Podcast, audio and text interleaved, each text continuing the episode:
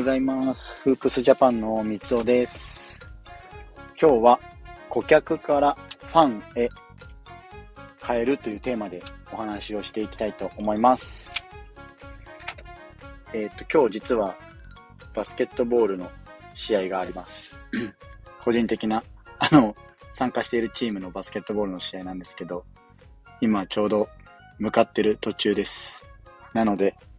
向かってる途中なので、もしかしたら、えっと、と、あの、お外の音がうるさいかもしれないんですけども、ご容赦ください。で、今日なんですけども、今日は、えっ、と、顧客からファンへ変えることの大切さを、ちょっと話をしていきたいなと思いまして、えー録音を開始しました。そもそも 顧客とファンの違いなんですけども、やっぱ顧客だと、えっ、と、ユーザーですね、もう本当に、なんだろう、ただ買い物しに来ただけとか、その商品が欲しくて買ってる人とかはいると思うんですけども、コンビニとかがわかりやすいですかね。コンビニだと、ファンにはならないと思うんですよ。その、近くにコンビニがあるから行こうとか、そういう発想にはなるかなと思うんですけど、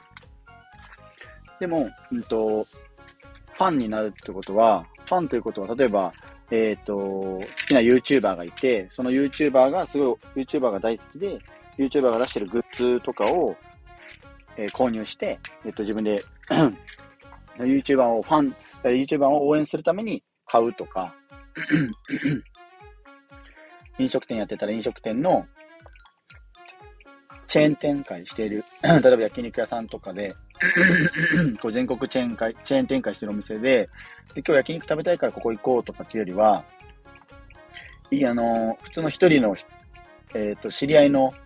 オーナーさんがやっている焼肉屋さんがあって、で、ここのお肉も美味しいし、人も好きだから行く。もう完全に顧客として行くというよりはファンで行くっていうのが、えっ、と、今後、えっ、と、ビジネスモデルというか、えー バスケとかにもそうですけども、すごく重要になってくる視点かなと、個人的に思っています。なので、あと、この顧客からファンに変えることによって、えーリピート率も含めて、こう変えていけると思うんですね、個人的には。ただ顧客っていうだけだと、本当に一回きりとか、その場で、まあ、近くやあったから行こうとかってしかならないと思うんですけど、ファンであれば、その人の SNS ですとか、商品の発売のタイミングとか、そういうのをもう常日頃からこうチェックしている瞬間が生まれると思っていて、なので、そのあたりは、あの、一つ一つお客さんへの接し方もそうですけども、いかにこうファンに変えていけるかっていうのが重要になってくるかなと思います。なので、まあ、まあ、本当に結論というか、これで話は終わっちゃってるっちゃ終わって言ってるんですけど、で、まあ、ユーザーとか、さっき、あのね、あの、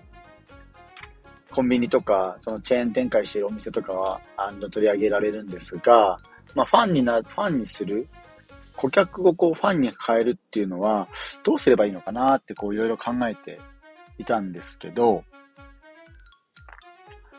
なんだろう。うんと、ストレートに言うと、相手を惚れさせるっていうのが、なんか、意外と大切だったりするのかなと思います。あのー、キングコングの西野昭弘さんが、ホテルの話をしていて、で、うんと、ビジネスホテルとかだと、まあ、例えば一泊ね、今だと8000円とか、1万円とかなんですかね。で、だんだんこうランクが上がっていって、高いところだともちろんね、いいところだと5万円。で、10万円ってこうランクが上がっていくと思うんですけど、こう機能が、えっ、と、サービスのこう質が、もちろんね、そこでね、あの、ついてるアメニティとか、大浴場がついてるとかで変わってくると思うんですけど、正直なところこう10万円以上とか、15万円とかからなってくると、もう機能勝負ではないのかなっていうところになってるって話をしていて、で、機能で、こう、サービスの質、質で勝負するというよりは、こう、いかにお客さんをこう、ファンにできるかで、惚れさせるかが、意外と、えっと、お客さんをファンに、ユーザーを顧客からファンに変えることの大切さだなっていうのを言っていたんですね。で、これすごい納得だなと思って、こういかに相手を惚れさせるかっていうのは、すごく、なんていうんですかね、あの、そのユーザーが、あ、この人、人としてもいいし、コンテンツも面白いから見たくなるとか、えー、足運びたくなる、買いたくなるっていう風にさせるっていうのは、こう必ずこう、チェックするようになるし、購入のきっかけに絶対なると思うんですね。なので、もういかにこうね、こう、いろんなサービスとか商品がこう、いろんなアパレルブランドとか飲食店とかある中で、いかにこう今後の世の中でこう残っていけるかっていうのは、ユーザーで囲ってるお客さん、あと店舗より、店舗とかビジネスよりも、ファンで囲ってるビジネスっていうのが大切になってくるなっていうのは、改めて最近すごく感じています。なので、例えばバスケットボールとかでもそうだと思うんですけど、一人のこう選手がいましたと。B リーグで、この選手が好きだとか、この選手が、この選手のプレーがこういうところがいいとかっていうのがあって、意外とチェックしていくうちに、あ、この人いいなってこうファンになっていくっていうのは、すごく、うんと、チームとしてもプラス、その人自身にもプラスになるし、チームとしてもプラスになると思うんですね。で、ファンがつくことによって、その人を見に行くから、えっと、そのチームの観戦に行こうっていう選手、選手じゃねえや。えっと、お客さんって絶対いると思うんですよ。で、えっと、先日お話をした あの、河村勇輝選手とか、あの、富樫勇樹選手とか、そのあたりの、日本代表選手がアウェー戦に行くと、えっ、と、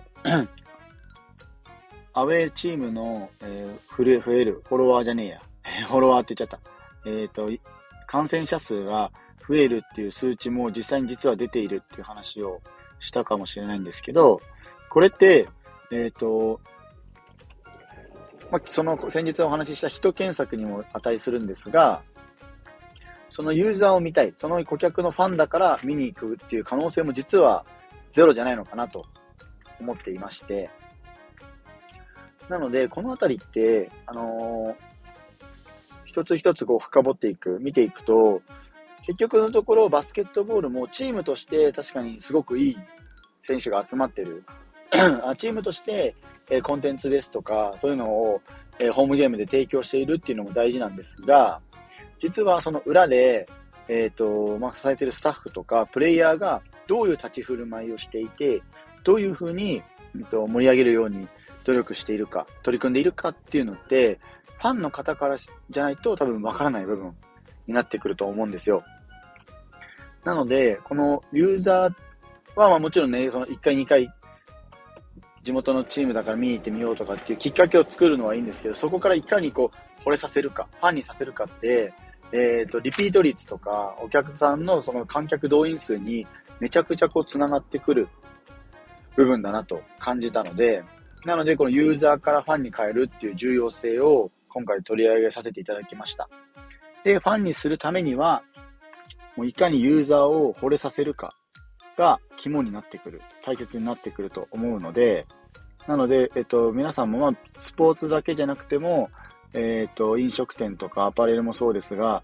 人から買われるような、こう惚れさせるような、えっと、ビジネスモデルっていうのは、えっと、今後、えっと、これだけサービスが、同じようなサービスが並んでいる このご時世で大切になってくると思うので、ぜひチェックしてみてください。えフープスジャパンでは、大学バスケや B リーグや NBA、大学バスケなどバスケットボールに関する情報を日々配信しています。概要欄にリンク貼っておきますので、ぜひチェックしてみてください。